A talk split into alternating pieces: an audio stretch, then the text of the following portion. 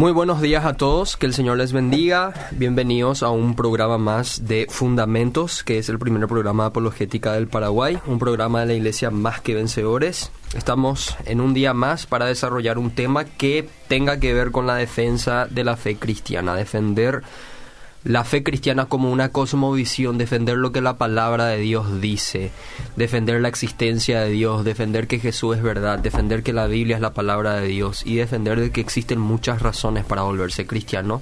Y también en argumentar o contraargumentar, mejor dicho, a las mentiras que usualmente se suelen decir en contra de nuestra fe. Y no porque Dios necesariamente tenga que ser defendido, sino porque es parte de nuestro discipulado cristiano y es parte de nuestro evangelismo común. De hecho, esta fue la apologética que históricamente se ha eh, desarrollado desde el, el tiempo de los apóstoles, Jesús mismo, y también con los padres de la iglesia, los padres griegos específicamente a partir del siglo II. Para quien esté interesado puede buscar información al respecto.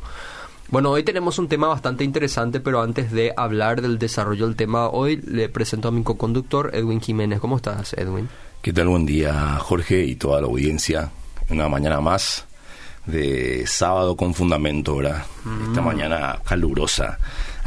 Arregla el mundo Una mañana fría, fresca mañana, donde vamos a tomar un, de hablar sobre un tema muy interesante, ¿verdad? Nuestro tema de hoy es la mujer gracias al cristianismo. Mujer gracias al cristianismo, totalmente. De hecho, el nombre luego ya parece un poco polémico, porque parece que la mujer es hecha por la fe cristiana, o sea, es mujer por la fe cristiana y no necesariamente y mediante desarrollemos el programa las personas se van a dar cuenta por qué elegimos este título. ¿Dónde pueden mandar sus mensajes, Edwin? Yo quiero interactuar hoy con la gente. Tenemos el número de la radio, nos pueden enviar mensajes al 0972-201-400, reitero el 0972-201-400.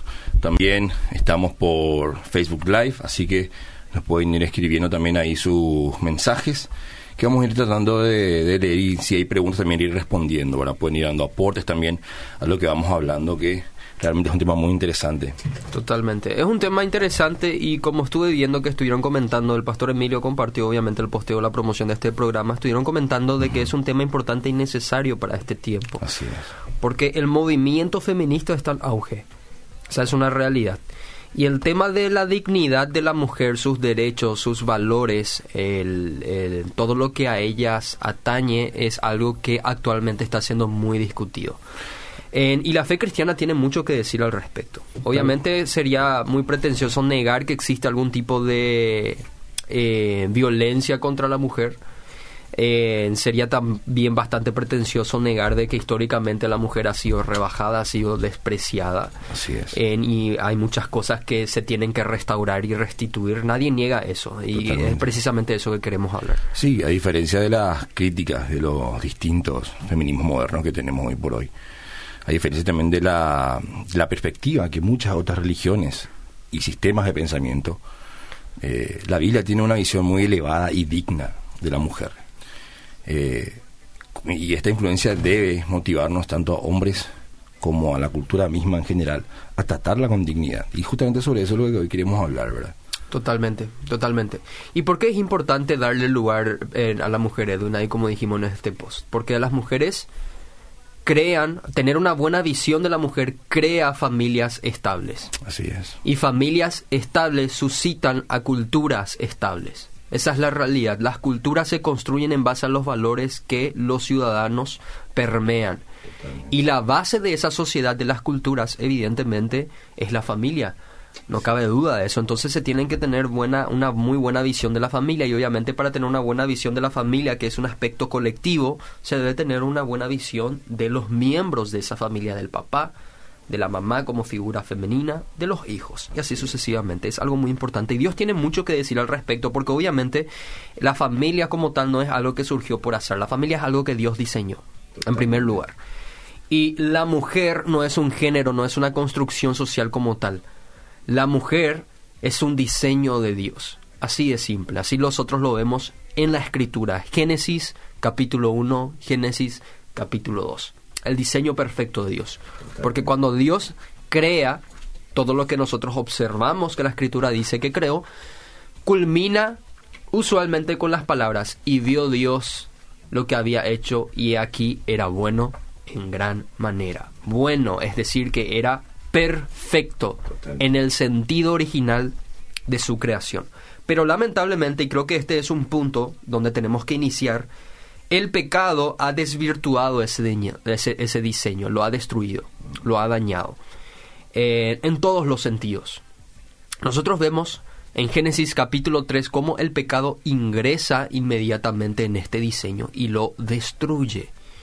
Y como dice el pastor, el doctor Miguel Núñez, que también es médico, que es muy conocido por hablar de este tipo de temas, les recomiendo que le busquen, él dice que en el pecado, cuando nosotros vemos que el pecado ingresa en este diseño de donde está la mujer y el varón, inmediatamente se puede ver un intercambio de roles.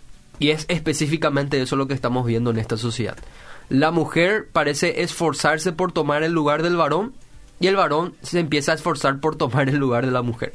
Por eso hoy vemos muchas mujeres que están masculinizadas y vemos muchos hombres que están feminizados. No tenés que ver TikTok nomás para ver cómo muchos hombres parecen que son demasiado afeminados actualmente. Son, son pocos hombres ahora. Por eso Dios usaba frases como, por ejemplo, le decía a Josué, esfuérzate y sé hombre.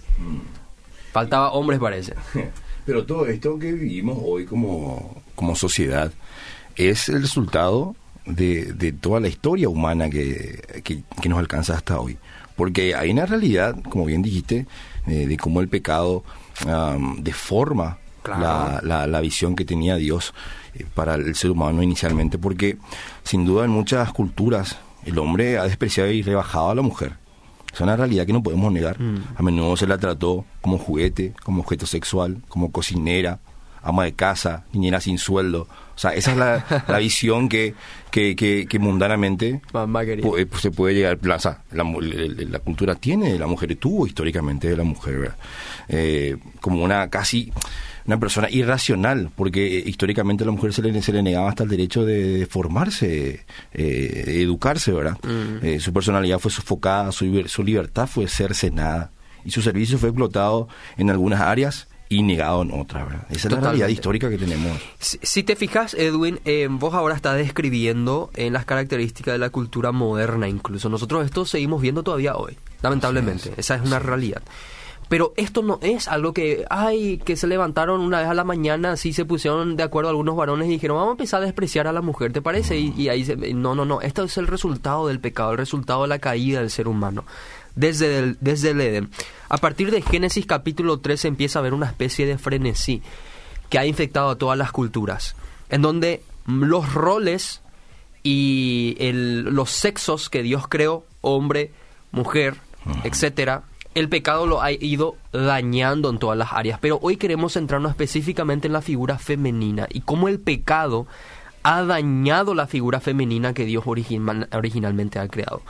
Y fue objeto, objeto de violencia, de todo tipo de violencia. esa es la maldición que el pecado ha traído sobre la vida de ellas, lamentablemente. Hay un libro muy bueno que se llama eh, La maldición de las hijas de Eva, les recomiendo que busquen, es bastante interesante.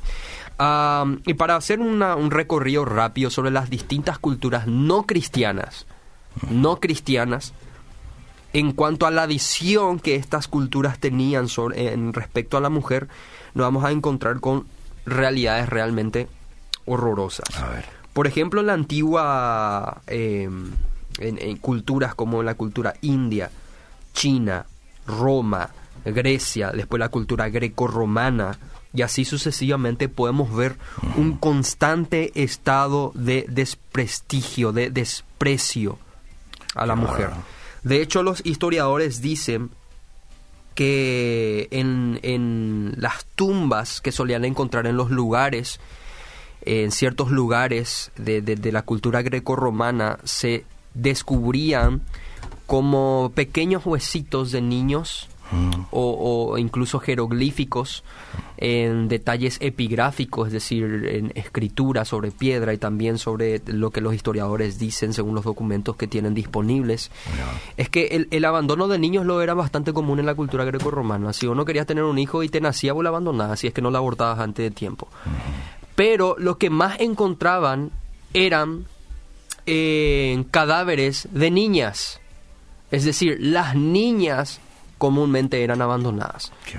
No se le consideraba un sexo que tenga un valor dentro de la familia. O sea, si tu hijo, hijo o hija te nacía, vos mirabas su sexo, eras chore, niña, y le tirabas. Totalmente. O sea, el desprecio por, por la mujer en el mundo antiguo es muy conocido. Eh, Platón, un pensador que por lo menos el nombre conocemos. Y ojo que Platón va a describir el concepto griego que tenían las mujeres. ¿Qué dice Platón? Así es. Él creía que, que el alma está presa en el cuerpo y que es liberada para luego reencarnarse, ¿no es cierto? Eso es lo que creía, Platón. La reencarnación. Y él sugirió que el destino de un hombre malo sería la reencarnación en una mujer. Imagínate. Eso para él era el, el, castigo. O sea, ser mujer es un castigo. Aristóteles, otro respetado padre de la biología por sus obras sobre la historia y la generación de los animales, consideraba, sin embargo, que la mujer, atención, era una especie de hombre mutilado. Hombre mutilado. ¿sí? Este, eh, y esta era su exposición. Las hembras son machos imperfectos, producidos accidentalmente por insuficiencia paterna o por la influencia nociva del viento húmedo del sur. Imagínate, esta era la visión que tenían en la antigüedad de la mujer. Y, imagínate que esto no estaba solamente relegado a pensadores seculares o que no conocían nada de, Dios o, o, sus mandatos, porque los escritores judíos mismos que tenían conocimiento del Antiguo Testamento que por cierto esto debió haberles dado otra comprensión del tema, ellos hacían comentarios muy despectivos al respecto de la mujer. Hasta ellos fueron influenciados. William Berger resume la imagen de la mujer reflejada en el Talmud con estas palabras. Atención con esto. En la oración, la visión judía. En la oración matinal judía, todo hombre judío daba gracias a Dios cada día porque no lo había creado un gentil, un esclavo ni una mujer. En la ley judía, una mujer no era una persona, sino una cosa. No tenía ningún derecho legal, era una posesión de su marido y él podía hacer con ella su voluntad. Esa era la, línea de pensamiento que dominaba en, ese, en el tiempo antiguo. Impresionante, increíble. Aristóteles creo que también llegó a decir que la mujer es el estado intermedio entre un hombre y un animal. O sea, está el hombre, está el animal, la mujer está en el medio, así ni, ni, ni completamente humano parece, ni tampoco necesariamente animal. Mm. algunos mensajes, por ejemplo, tenemos acá en el WhatsApp, dice, buen día, bendiciones, les escucho desde Coronel Bogado, un saludo, esta es Marta, la que nos escribe. Tenemos acá en el Facebook, saludos desde San, lo dice Manuel Arias Garloto, un saludo al hermano, buen día desde Capiatá, Ruta 1, también dice Pati Franco Jara, buen día, bendiciones desde Argentina.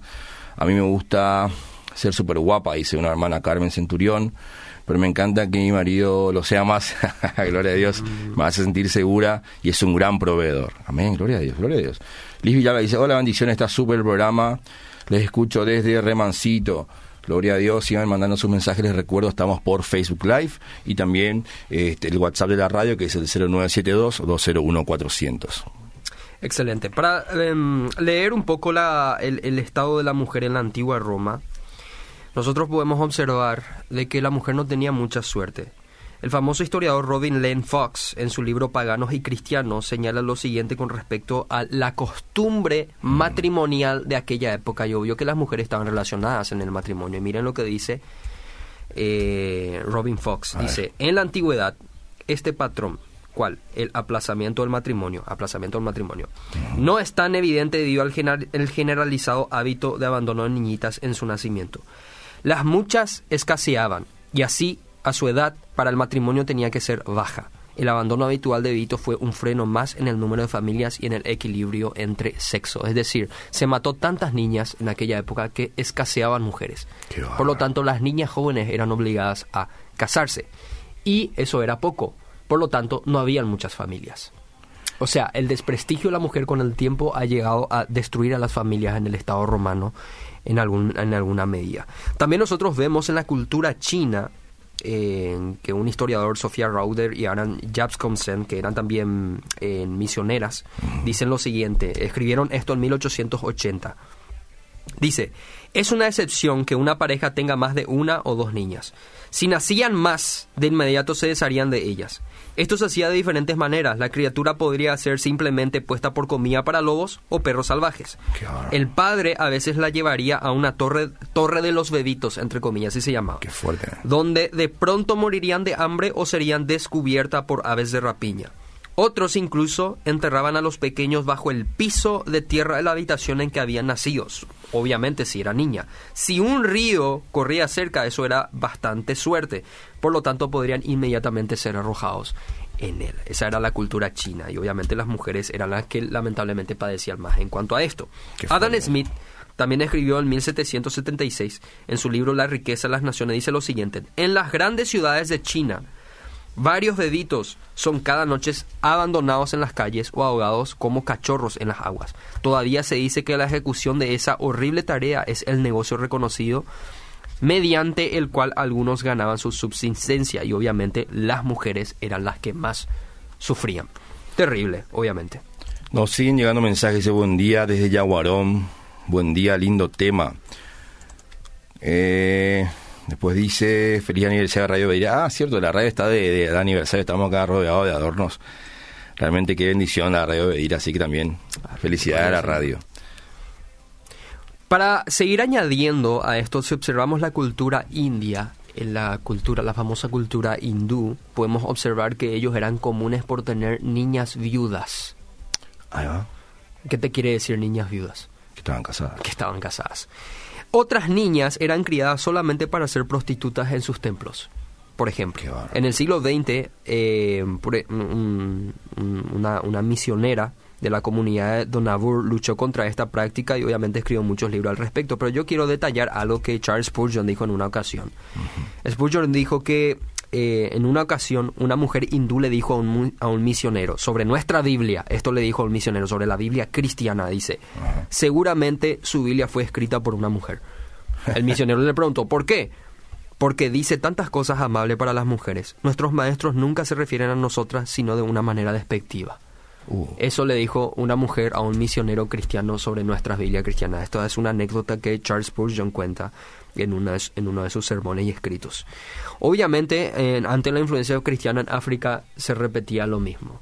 Y nosotros vemos nuevamente en cultura tras cultura, y ni hablar de la cultura islámica, por ejemplo, en los países de la primavera árabe, los, los estados islámicos, nosotros vemos obviamente un desprecio hacia las mujeres. Eso ni siquiera hace falta y podemos citar muchos suras del Corán donde obviamente ninguna mujer se va a sentir eh, feliz con lo que se dice al respecto. Así es. El derecho romano, que goza de un prestigio muy importante en la historia en general hasta el día de hoy, la gente que estudia derecho, para convertirse en, doctor en leyes o cosas así, eh, estudian lo que es el derecho romano, ¿verdad? Y muchas de las leyes que hoy tenemos están basadas también en este derecho. Sin embargo, eh, tenía ciertos matices que hoy por hoy nos resultarían muy desagradables porque el derecho romano había sido desarrollado para privilegiar a los varones. Eh, como bien decías, ¿verdad? No era extraño eso de, de, abortar una, un hijo en, caso, de que no fuese varón. Nadie se escandaliza. Había una, hay una carta muy, muy, muy conocida de un tal Hilarión que le hizo a su esposa. Le escribe a su esposa, le dice, sabes que estoy aún en Alejandría y no te preocupes, que todos regresan y yo me quedo en Alejandría. Te ruego que cuides de nuestro hijito y tan pronto como me paguen te haré llegar el dinero. Si te, te, llegar el dinero. Si das a luz, consérvalo si es varón y si es hembra, deséchala. Me ha escrito que no te olvide, ¿cómo iba a olvidarte? Te suplico que no te preocupes. No te preocupes, le dice Hilarión. Imagínate que en una carta muy linda le habla de que le va a proveer, que le extraña, que le quiere todo, y como si nada en un momento dado le dice, si tenés un hijo, si es varón, quédatelo, pero si es mujer, deséchala. O sea, desembarazate de ella, básicamente. Y, en, el concepto, en el concepto de ese desembarazate podría ser inclusive hasta que nazca vivo y de ahí este, proceder a, deshacerse de, la criatura no deseada. Totalmente. Y para seguir añadiendo sobre el, el, concepto de la mujer en, el, en, la cultura grecorromana, ellas vivían en una especie de oscurantismo, eso es innegable. Como vos estabas mencionando, los varones tenían derechos que le privilegiaban a él. Y cuando hablamos de un privilegio a los varones, ¿de qué estamos hablando indirectamente? De una desigualdad en cuanto a las mujeres. Así es. Por ejemplo, el hombre también podía divorciarse de ella por el motivo que escogiese y no tenía derechos, la mujer no tenía derechos ciudadanos prácticamente. Claro. O sea, de repente te va ahí y no te cocina bien, te puede divorciar si quieres. O te pone nervioso. Hasta la ley rabínica le permitía eso a, a, los judíos, dejarla a su mujer, inclusive si no le gustaba cómo cocinaba. El contexto greco-romano, por cierto, ha influenciado mucho también a la excesiva práctica de esto que estás mencionando también en la fe judía ortodoxa. Es lamentable, es terrible realmente. O sea, y podemos seguir prácticamente todo el día y no vamos a terminar citar cosas atroces en cuanto a la mujer y muchas mujeres obviamente se van a sentir muy dolidas en cuanto a lo que me imagino ellas sufrían en tiempos pasados. Edwin, ¿quiere decir algo más? Sí, no, quiero sumar más que es, es muy importante recordar todo esto porque hoy por hoy, si bien hay mucho trabajo todavía que hacer, hay una realidad de que la mujer goza de muchas libertades ya, como bien eh, empezábamos hablando de que el cristianismo tiene mucho que ver. Y si no, no conocemos lo que es la historia, si no sabemos, no tenemos este este contexto histórico que estamos viendo ahora, no vamos a saber realmente comprender lo superior que es la, la, cristiana frente a todas estas cosmovisiones históricas que estamos viendo. Y bueno, quiero leer unos mensajitos acá que llegan al WhatsApp de la radio. Dice, hola, todos los sábados les escucho y aprendo. tremendo, gloria a Dios. Me encanta el programa. Yo fui una mujer, eh, fui pisoteada hasta el día que llegué al altar de Dios. Gloria a Dios. A ver, acá tenemos en el Facebook también, saludo desde Corrientes, Argentina, los escuchamos, un abrazo a los hermanos argentinos, gloria a Dios. buenos días, dice María Figueredo, bendiciones. A Arnaldo Obregón dice, primera vez que los escucho, un saludo interesante el programa, gloria a Dios. Pedro Adorno, tío Pedro. Tal tío. dice, bendiciones varones, aprendo, aprendiendo como cada sábado, gloria a Dios. Isaac Benítez dice, capos, tremendo el doctor Isaac, un abrazo también. A ver, Luz Villalba dice, hola, bendiciones, está súper el programa escucho desde... Ah, sí, Ali, de Mancito. Bien, sigan enviando su mensaje, gente que les vamos leyendo. Bueno, eh, nosotros obviamente podemos ver en un antecedente muy negativo en cuanto a las mujeres y en virtud de eso, en virtud de esa realidad que es innegable, creo que nosotros los cristianos deberíamos hablar de esto, lamentablemente. No podemos tapar el sol con un dedo. En virtud de esto, que se ha permeado en las culturas que han nacido muchos movimientos feministas en la historia. Las primeras olas del feminismo, por ejemplo, que pueden escuchar en programas anteriores, que fue desarrollado por Rebeca y Patricia Pajés. Muy bueno, por cierto. Em, pero esta ola del feminismo, esta ola en particular, se caracteriza por eh, ser más agresiva y por reclamar derechos que ya tienen y por culpar específicamente a la fe cristiana por eh, los errores o, el, el, chovismo, el machismo que se ve actualmente. De hecho, ellas siguen hablando de una especie de machismo, de ahí el concepto micromachismo, por ejemplo. No sé si ya escuchaste de Edwin esa expresión. Ya, micromachismo. de que eh, por más de que las mujeres tengan derecho, entre comillas, dicen ellas, sigue habiendo una ideología latente, la cual está siendo establecida o mantenida o sustentada específicamente por la fe religiosa tradicional, en este caso la fe cristiana.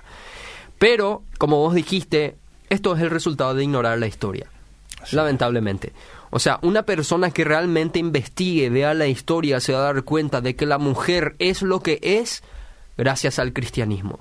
Y la mujer puede llegar a ser gracias a cristianismo. Totalmente. Eso es innegable y es realmente irónico ver cómo las marchas feministas usualmente terminan con actos de vandalismo en la Catedral de Turno, por ejemplo. Mm. Es bastante irónico realmente. En realidad, así como estábamos diciendo en una publicación de Gracia y Verdad, en realidad tenía que darle gracias al cristianismo por tener la libertad de hacer esos hechos vandálicos.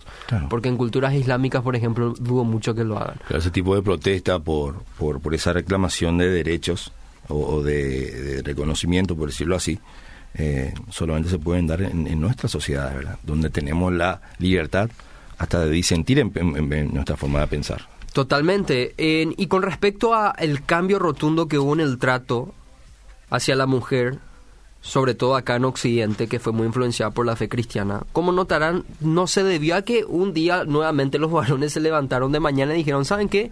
Me cansé de maltratar a las mujeres, vamos a darle dignidad. Así es.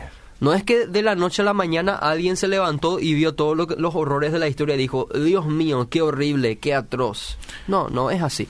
Ese sentido moral a nosotros, que vos que estás escuchando ahora mismo, ese sentido cada vez que nosotros estábamos describiendo los horrores que las mujeres vivíamos en tu corazón, obviamente sentías repugnancia, te mm, parecía horrible.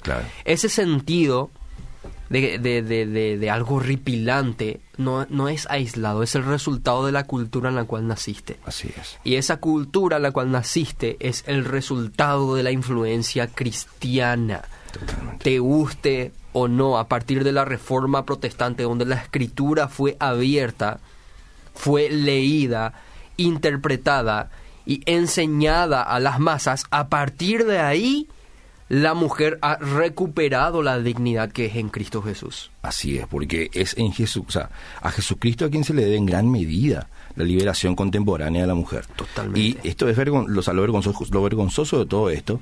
Voy a citar un poquito lo que dice el doctor Stott en su libro este, La fe cristiana frente a los desafíos contemporáneos. Dice lo vergonzoso es que esta, esta es la, la liberación femenina, la liberación de la mujer, esta no se haya alcanzado antes y que la iniciativa no se haya tomado más explícitamente en nombre de Cristo. Totalmente. Porque nosotros como cristianos no podemos desentendernos de todo esta, esto que estamos viendo. Porque toda denuncia de injusticia, vuelvo a citar al doctor Stott, y toda demanda de justicia debe alertar a los cristianos. Pues la justicia es uno de los derechos que viene de Dios. O sea, cuando nosotros escuchamos este tipo de reclamos, no, tenemos que hacernos de oídos sordos nomás y decir, no, no existe eso. Como negando que existe eh, una, una sociedad gobernada por el pecado, donde el machismo, claro que existe, existe fuera de la iglesia como existe dentro de la iglesia también. Totalmente, es una realidad, no podemos negar eso. Eh, nosotros podemos ver que los primeros indicios de la restauración de la mujer se debe a Cristo. De hecho, hay un libro que escribió James Kennedy, que es uno de los presbiterianos más escuchados de los Estados Unidos. El libro se llama ¿Y qué si Jesús no hubiera nacido? Les recomiendo que consigan este libro, es muy bueno. Habla sobre cómo la influencia cristiana ha impactado a Occidente y obviamente la mujer eh, como figura, eh, como persona, está incluida. Los primeros indicios de una restauración de la mujer se debe al trato que Cristo tuvo con las mujeres. Así es. Juan capítulo 4, por ejemplo, vemos una conversación directa entre Jesús y una mujer, lo cual era muy poco común en aquella época. Jesús obviamente expuso su necesidad de perdón, habló, le dio a entender que era una pecadora, ella se dio cuenta, pero le dio misericordia. Y no solamente le dio misericordia, sino que la encomendó como una sierva de su reino. Ella fue y predicó, por eso muchos predicadores, muchos comentaristas dicen que ella fue la primera misionera enviada por Jesús. Es bastante lindo eso. De hecho, lo que Jesús, el, el valor que Jesús le daba a la mujer, es el, el resultado de lo que Génesis originalmente dice acerca de ella. ¿Qué dice Génesis acerca de ella? En el capítulo 1 dice, varón y hembra los creó a imagen de Dios. Eso es muy interesante. Decir que es imagen de Dios le da valor inherente. Y como ninguna otra religión en el mundo tiene este concepto de que el hombre posee valor intrínseco en virtud de que es imagen de Dios, entonces solamente la fe cristiana le puede dar un fundamento seguro a la mujer para ser digna y valorada.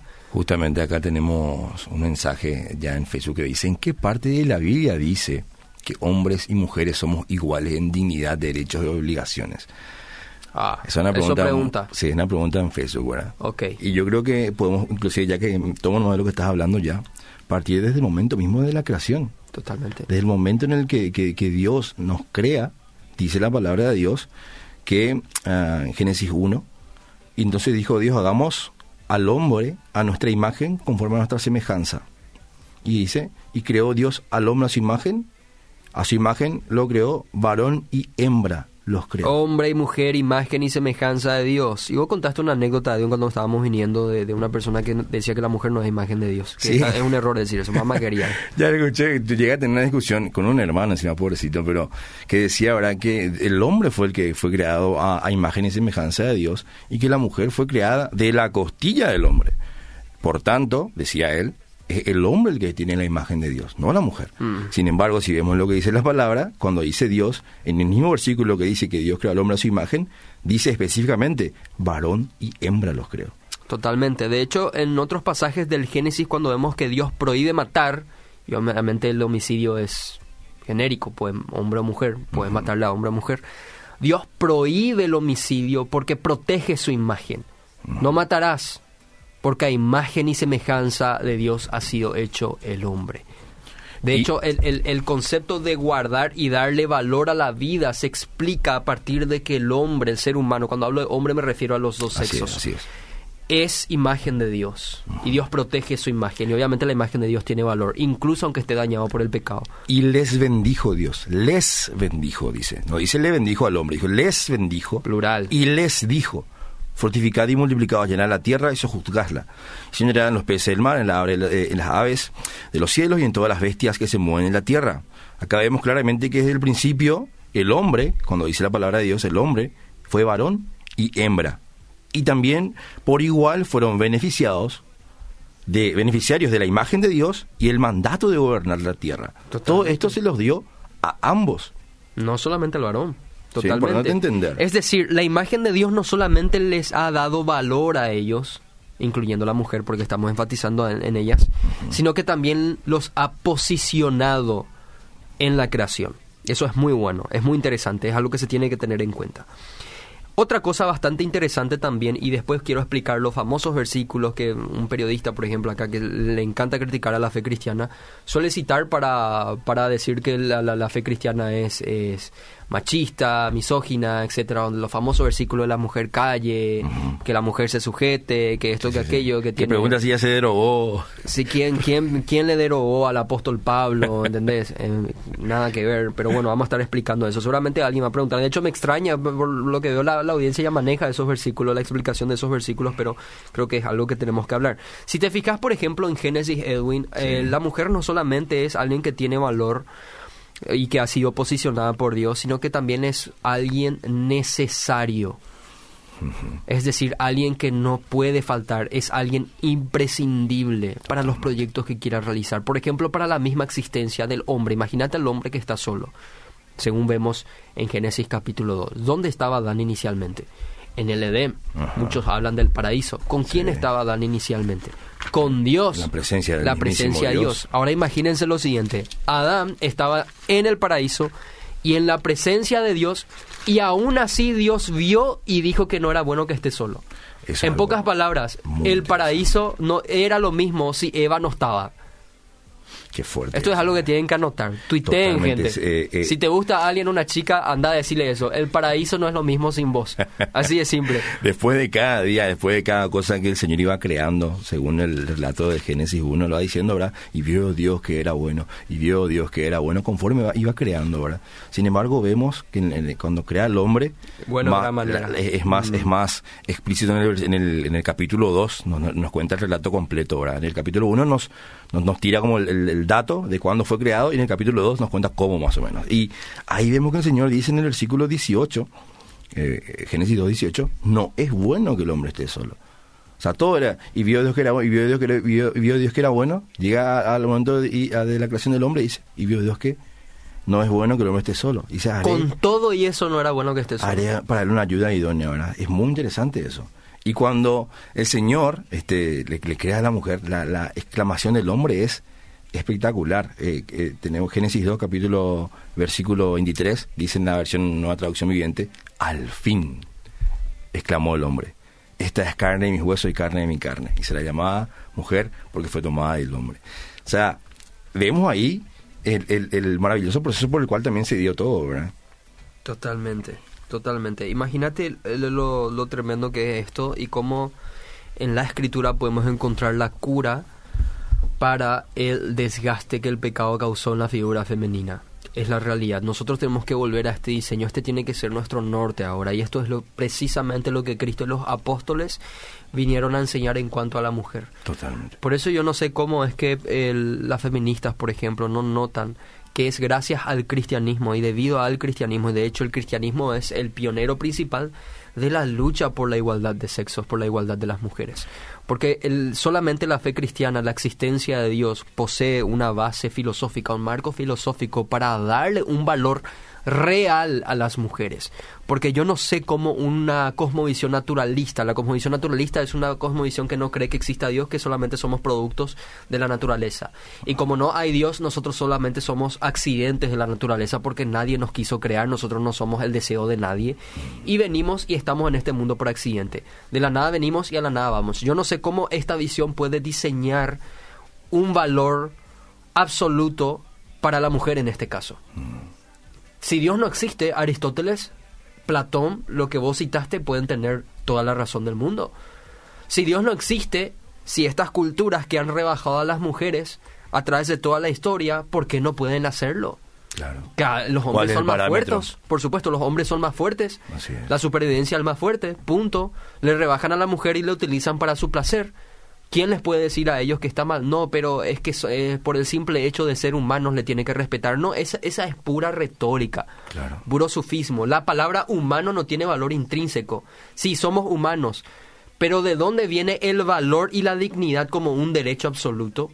¿De dónde nace? ¿Cuál es tu estándar para decir eso? ¿Cuál es tu fuente de autoridad? Necesitamos fuente de autoridad para hablar de las cosas. Para hablar de biología necesitas los libros de biología. Para hablar de física necesitas los libros de física.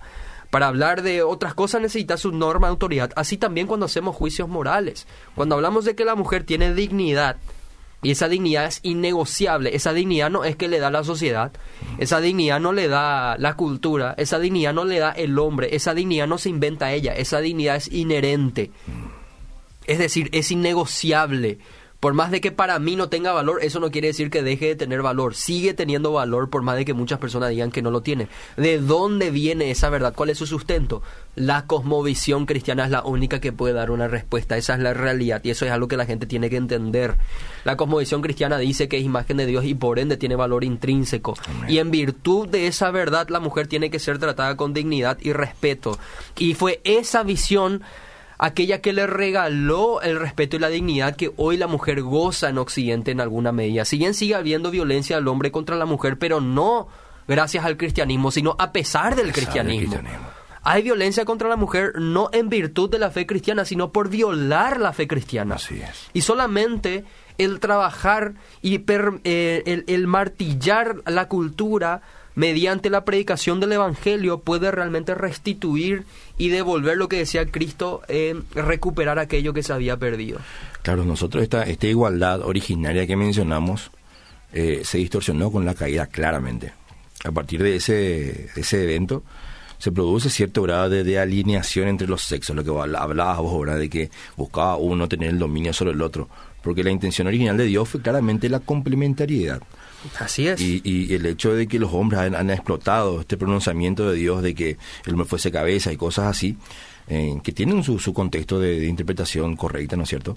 Claro. Eh, pero el hombre muchas veces ha explotado este pronunciamiento de Dios y ha oprimido y subyugado brutalmente a las mujeres en forma que Dios nunca propuso. Nunca Dios dispuso muchas de las cosas en las que am, el hombre le terminó sometiendo a la mujer, como bien vos dijiste, por una, una cuestión casi biológica. Ahora, el hombre es más fuerte que la mujer. Y, y tenemos, por ejemplo, algunas culturas, voy a citar tres casos, eh, dos nomás. Am, Gandhi, por ejemplo, dice, el marido hindú se considera amo y señor de su mujer, quien lo debe atender permanentemente con gran deferencia. En el, el Sura 4 del Corán, titulado La mujer, por ejemplo, dice, el hombre tiene autoridad sobre la mujer porque Alá ha hecho a uno superior al otro. Mm. En cuanto a aquellas de quienes temen des- desobediencia, repréndanlas, mándenlas a la cama separada y azótenla. Eso es lo que Eso dice el Corán. el Corán dice eso. Muchos eh, islámicos obviamente van a estar en contra de lo que dice el Corán, pero las personas que practican eso que dice el Corán solamente están obedeciendo lo que su norma autorial le está diciendo, están basándose en una interpretación literal de su texto, no, no podemos culparle. Entonces, estos son los islámicos verdaderos. Eso es algo de cuestión de otro programa, entre paréntesis. Y después llegamos a Jesús, el personaje que cambió todo, porque él es el que revoluciona todo, naciendo primeramente de una mujer. Un Nacido de mujer, un dato no menor. Y, y si bien nosotros los- protestantes nos afanamos mucho eh, por evitar una veneración exagerada hacia la Virgen María, eh, como es que le rinden la, la iglesia tradicional y demás, pero también tenemos que evitar llegar a ese extremo opuesto de no honrarla en lo absoluto, porque la Biblia misma dice de ella que es este muy favorecida. La Biblia misma dice de, de eso de ella, ¿verdad? Y- Y, también no hay que olvidar que Jesús, además de los apóstoles que lo acompañaban, que eran todos hombres, es verdad, también había un grupo importante de mujeres que, de- que él había sanado y que colaboraba incluso para sostener el ministerio de Jesús. Impresionante. Totalmente. Entre paréntesis, Edwin, acá es que está escribiendo el pastor Emilio Agüero, está en tremendo dúo y gran tema. Saludos, querido pastor, te extrañamos acá en, en cabina. pastor. Eh, para las personas que no sabían, el pastor Emilio ha iniciado, creo que ya terminó una serie donde él está hablando sobre el matrimonio. No, creo que sigue todavía, falta. Sí, sigue, sigue la serie, es muy buena, lo pueden encontrar en YouTube y también en el canal de Más que Vencedores en YouTube y Eh. también en la página de Facebook de eh, la Iglesia Más que Vencedores. Está buenísimo. Es muy bueno. Y está levantando muchísimos comentarios muy muy interesantes. Totalmente. Vale la pena entrar un poquito en el debate para ver justamente Fíjate el- el- el- co- en cómo estamos. ¿entendés? En, en- en esos comentarios de Facebook vemos realmente en qué estado está estamos en general como Por- pueblo. Totalmente. Por ejemplo, el pastor Emilio va a dar una charla sobre eh, la, la, la- el rol, la responsabilidad del varón, obviamente, en cuanto a la mujer. En Hombría al Máximo, por ejemplo, fue muy criticado cuando eso. Y eh, no, no recuerdo dónde está el flyer, creo que está en mi estado de WhatsApp. No sé si puedes ver el título que yo compartí. Donde estuve viendo en Facebook que estaba se estaba compartiendo el flyer de la promoción de esta charla que el pastor iba a dar y le estaban tratando de fundamentalista, de machista, etcétera. Y también eh, por las, algunas cosas que estuvo diciendo la- el, el- el fragmento, el video donde estuvo hablando de que la mujer se tiene que respetar, que no tiene que andar tirando liñada, que tiene que guardar su cuerpo, no tiene que despertar mal los deseos en los varones, etcétera. Y alguien salió y dijo que reivindica el deseo, el derecho de la mujer de tirar liñada. Ven un poco ahí el contexto de el, un ejemplo de cómo hay un, una cosmovisión tan separada de la virtud bíblica, por ejemplo. El pastor lo único que está diciendo es que la mujer tiene que respetarse, Así es. que ella tiene valor como tal, que tiene que guardarse, que ella no tiene por qué ser el objeto sexual o el objeto del deseo de nadie más que de su marido, por ejemplo. Es terrible. Y con respecto a lo que estabas diciendo, Primera de Pedro 3.7, mira lo que dice, este es el resultado de la cosmovisión cristiana. Primera de Pedro 3.7 dice, el mandamiento apostólico, Pedro manda, como de parte del Señor, a los maridos a tratar a las mujeres, dándole honor, tratarla como a coherederas en Cristo, es decir, que reciben los mismos beneficios de la cruz de Cristo, así como nosotros, no son inferiores, como dice el, el Islam, el Corán, y también tratarle como a vaso frágil. Ahí lo, una feminista quizá ya se enoja porque le llama frágil.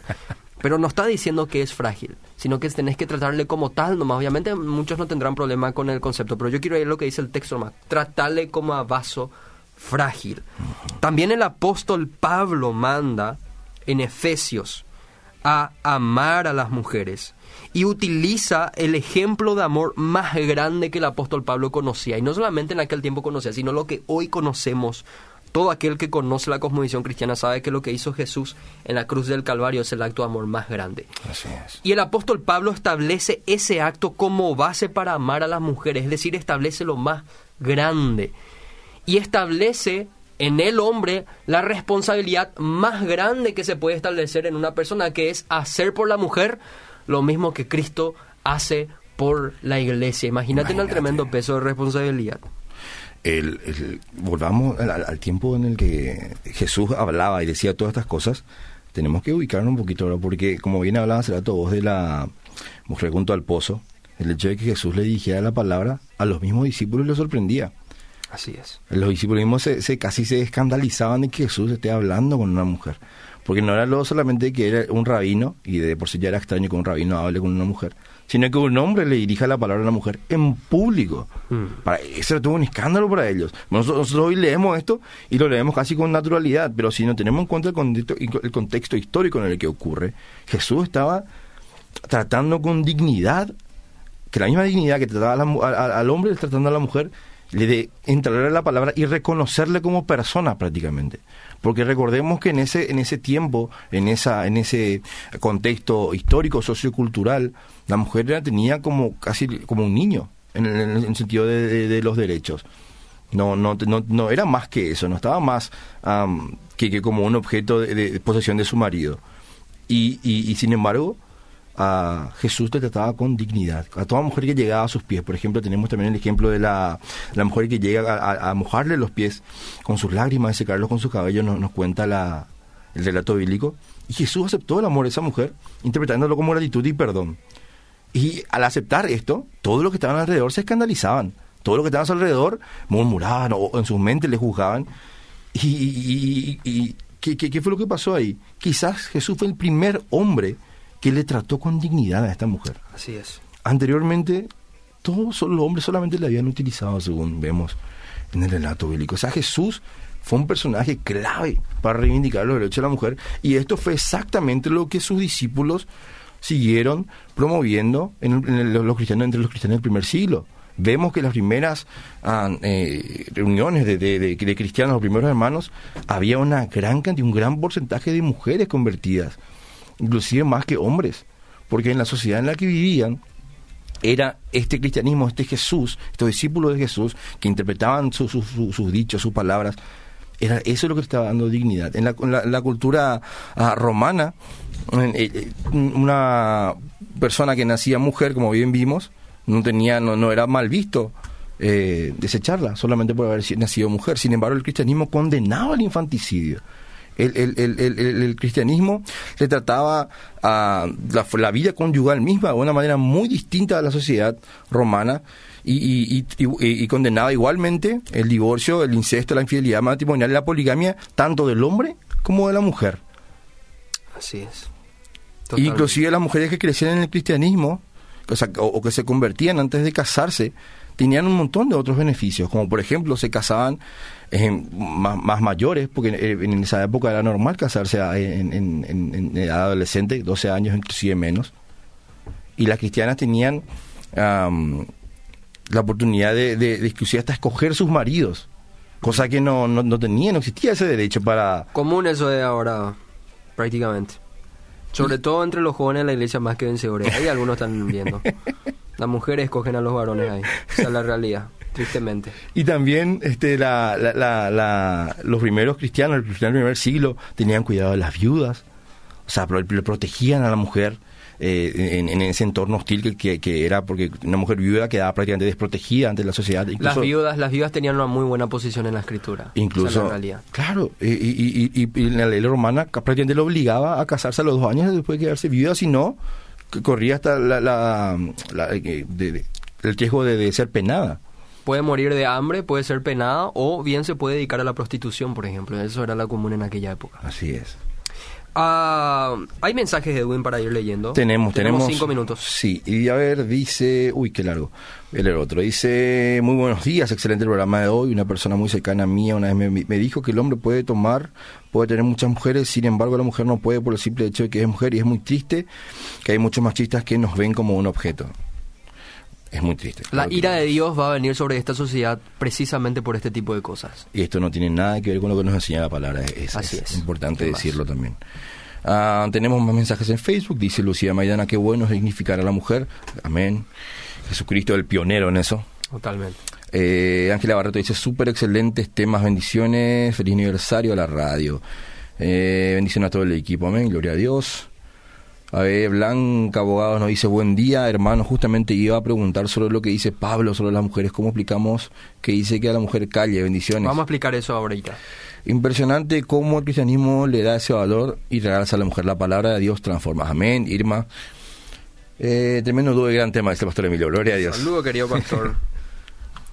bueno, el famoso versículo, vuestras mujeres callen en las congregaciones se encuentran en Primera de Corintios, capítulo 14. Ese es el capítulo, ese primer versículo de Corintios que usualmente es el más citado porque le está haciendo callar a las mujeres. Y si quieren preguntar algo, pregunten en sus casas a sus maridos. Así lo ella dice, parece duro, ¿verdad? O sea, la mujer no puede decir ninguna palabra en ese texto. Bueno, Pablo no está diciendo eso, hay que leer el contexto un texto sin contexto es un pretexto. Hay que ser exegéticos a la hora de estudiar la Biblia. Como decía un comentarista, la Biblia no se lee, la Biblia se estudia. si querés leer, lee con Dorito. Pero si querés estudiar la Biblia, tenés que eso, estudiar la Biblia. Amén. La Biblia habla en 1 Corintios capítulo 14, vuestras mujeres callen en vuestras congregaciones, porque no les permito hablar, sino que permanezcan en sujeción, y si quieren saber algo, que pregunten en sus casas a sus maridos. Bueno, en otros pasajes el apóstol Pablo dice claramente que la mujer sí puede hablar. Por ejemplo, dice, toda mujer que ora profetiza con cabeza descubierta, cuando habla del velo, dice, ora o profetiza, es decir, las mujeres pueden orar y profetizar. Ah, las mujeres también son evangelistas. Nosotros vemos, por ejemplo, en el libro de los Hechos, Hechos de los Apóstoles, que Apolos fue discipulado por Priscila y Aquila.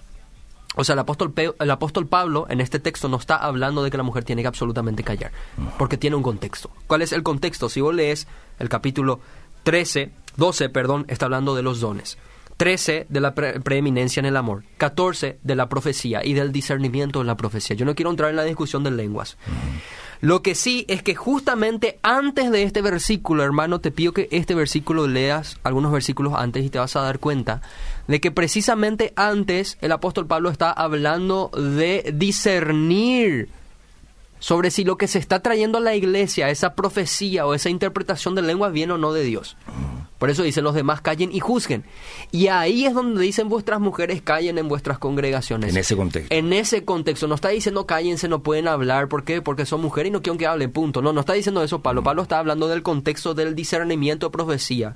Que usualmente en aquel contexto, dicen algunos comentaristas, generaba discusión sobre lo que si se estaba trayendo en la iglesia venía de Dios o no.